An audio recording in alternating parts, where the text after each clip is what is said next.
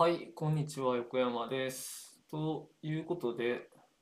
始めていきたいなと思うんですけれども、今日何話しようかなと思って、で、まあ、やっぱり気になる、気になるというか、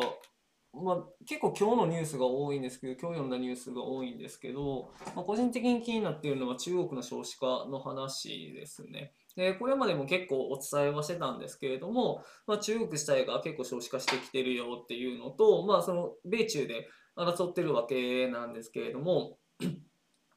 あの、一回 GDP では中国が追い抜くけど、またさらにその後アメリカが抜き直すっていうような話が出てるっていうことですね。で、それはまあ結構前からお伝えしてるので、皆さんご存知かなと思うんですけれども、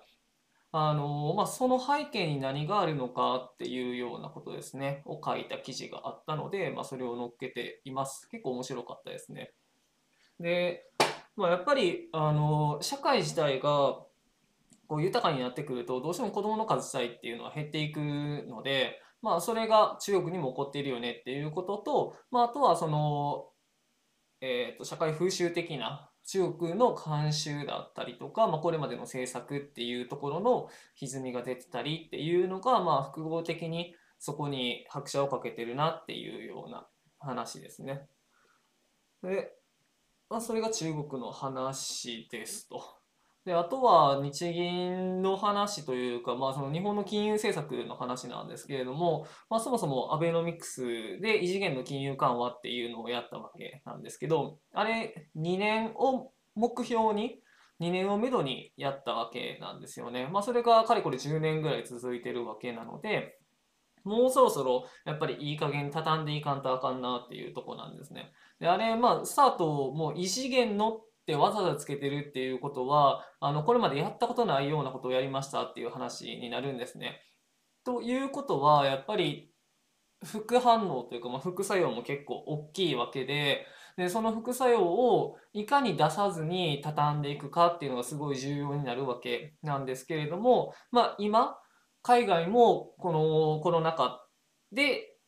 結構その金融政策どうするっていうこうドタバタがあったりしてでこれまでも海外とかも緩める方向で海外とかまあ欧米ですよね。を中心に緩める方向でやってたんですけれども、まあ、金利を上げて引き締めるっていう方向にやっていこうと。で日本もずっと緩めるっていう緩和なんでね。あの緩めるっていう方向でやってたんですけれども、まあ、ちょっと緩めっぱなしになってるのでいかにこう引き締めていくかっていうのが勝負なんですけれども、まあ、欧米が動いたタイミングで日本もじゃあ動いていこうかっていう話になるのがやりやすいんですよね。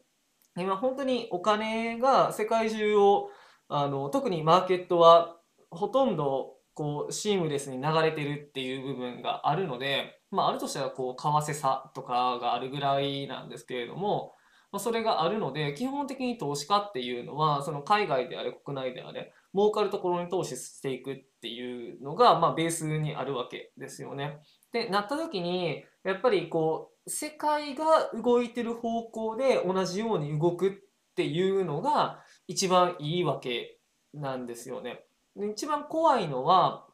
あの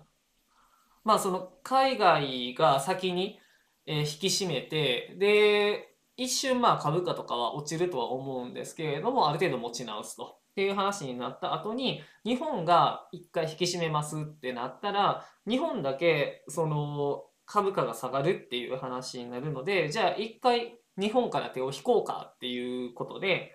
あの投資資金を引き上げるんですね。で別のところに、えー、投資資金を回していくっていう話になるんですけれどもそれが日本だけで起こるっていう話になったらあの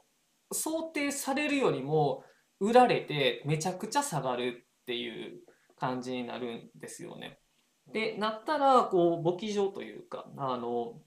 帳簿上はすっごいマイナスになったりするはずなので、まあ、影響出るよねと、まあ、その株価が下がるっていうところでその業績にも影響を与えかねないっていうものがあるので、まあ、そこをどうするかっていうことを考えないといけないよねっていう感じですね。まあ、だからあの海外動くタイミングで一緒に動いた方がいいんじゃないかっていうような話が出てるわけですし、まあ、私もそれがいいかなっていうのは思うんですけれども、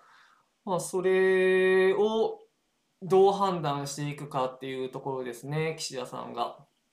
まあ、あとは、そうですね、岸田さんと、まあ、岸田さんが続くんだったら、まあ、岸田さんが判断することになりますし、まあ、岸田さんから変わるっていう話になるんだったら、まあ、それ以外のとこ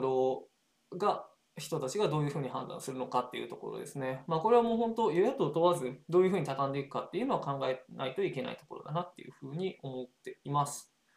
はい。で、まあ、最後に、その、岸田さんの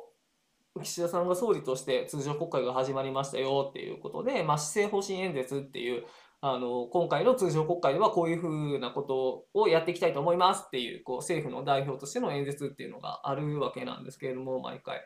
でそれを